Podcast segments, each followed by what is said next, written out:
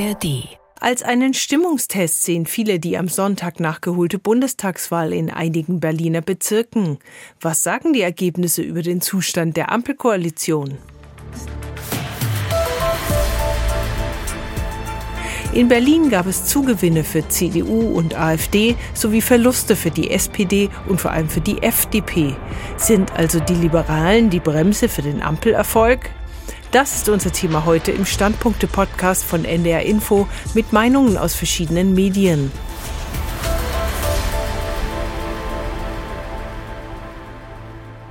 Heute ist Dienstag, der 13. Februar und ich bin Simone Kienzle.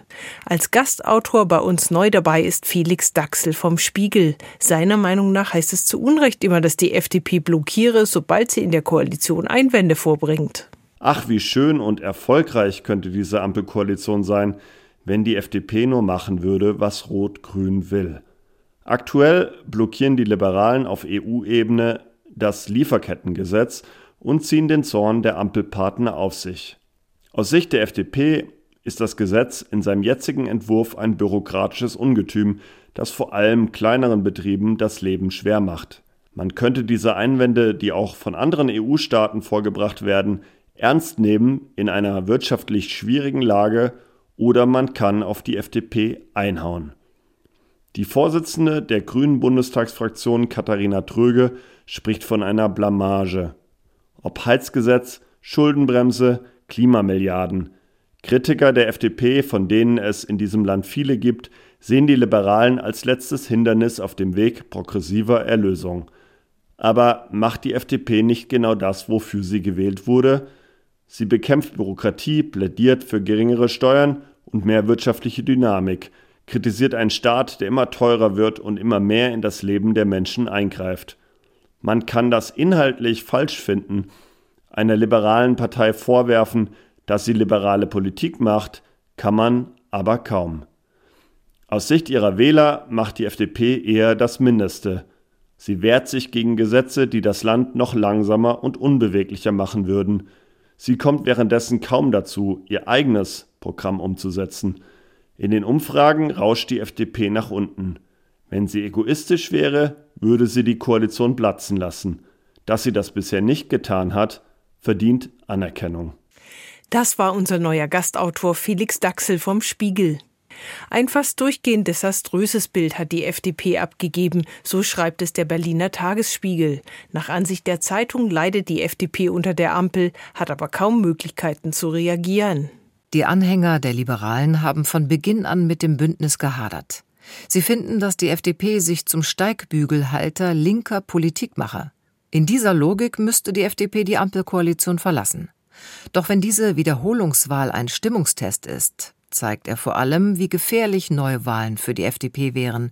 Schließlich schafft sie es nicht mehr über die 5-Prozent-Hürde. Der Partei gehen die Optionen aus. Die SPD bleibt in Berlin stärkste Kraft, kann sich nach Meinung der Frankfurter Allgemeinen Zeitung die Ergebnisse aber nur oberflächlich schönrechnen. In den betroffenen Wahlbezirken sieht es mit Verlusten von fast acht Prozentpunkten düster für die Sozialdemokraten aus. Ähnlich schlimm trifft der Stimmungstest den vom Untergang bedrohten Ampelpartner FDP, während die Grünen stabil bleiben. Die CDU mit Merz als Kanzlerkandidat in Spee profitiert zwar vom Scholz-Malus und Ampelverdruss, doch auch die AfD kann trotz der Massendemos gegen sie mit einer in U-Haft sitzenden rechtsextremen Möchtegern-Putschistin als Kandidatin in einem zutiefst bürgerlichen Bezirk deutlich zulegen.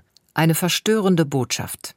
Keine Überraschung das Ganze, meint dagegen Lenz Jakobsen im Zeit Online Podcast. Die Ergebnisse sehen für ihn nur auf den ersten Blick dramatisch aus. Allerdings passen genau diese Dinge ja zu allem, was uns die Umfragen seit vielen Monaten, teilweise seit Jahren schon sagen. Also die Schwäche der Sozialdemokraten und der Liberalen und die Stärke der AfD. Und es wäre ja viel überraschender gewesen, wenn man das jetzt nicht auch in den Wahlergebnissen sehen würde. Und man kann in diesen Wahlergebnissen auch nicht ablesen, dass die Demos gegen die AfD nichts bringen würden. Erstens, weil man nicht weiß, wie die Ergebnisse ohne Demos ausgefallen wären. Und zweitens, weil dieser Zugewinn der AfD in Berlin geringer ausfällt, als er in den bundesweiten Umfragen seit 2021 war. Und ich würde sowieso sowieso davor warnen, diese Ergebnisse überzuinterpretieren, einfach deshalb, weil die Wahlbeteiligung so gering war und die Umstände so besonders waren. Lenz Jakobsen von Zeit Online. Was also sollen die Ampelparteien jetzt machen? Die Südwestpresse aus Ulm ist der Ansicht, die Bundesregierung müsse ihre Projekte grundsätzlich anders angehen. Die federführenden Ressorts sollten weniger versuchen, die Vorhaben nur anhand eigener parteipolitischer Linien durchzusetzen und stattdessen vielleicht frühzeitig eine in der Bundesregierung abgestimmte Haltung entwickeln.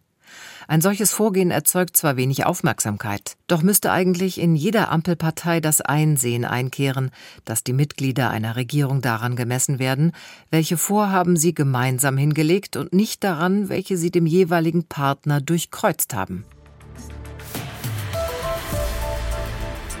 Und das waren die NDR-Info-Standpunkte am Dienstag.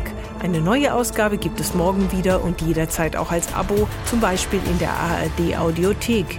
Einen schönen Tag wünscht Simone Kienzle. Ein Podcast von NDR Info.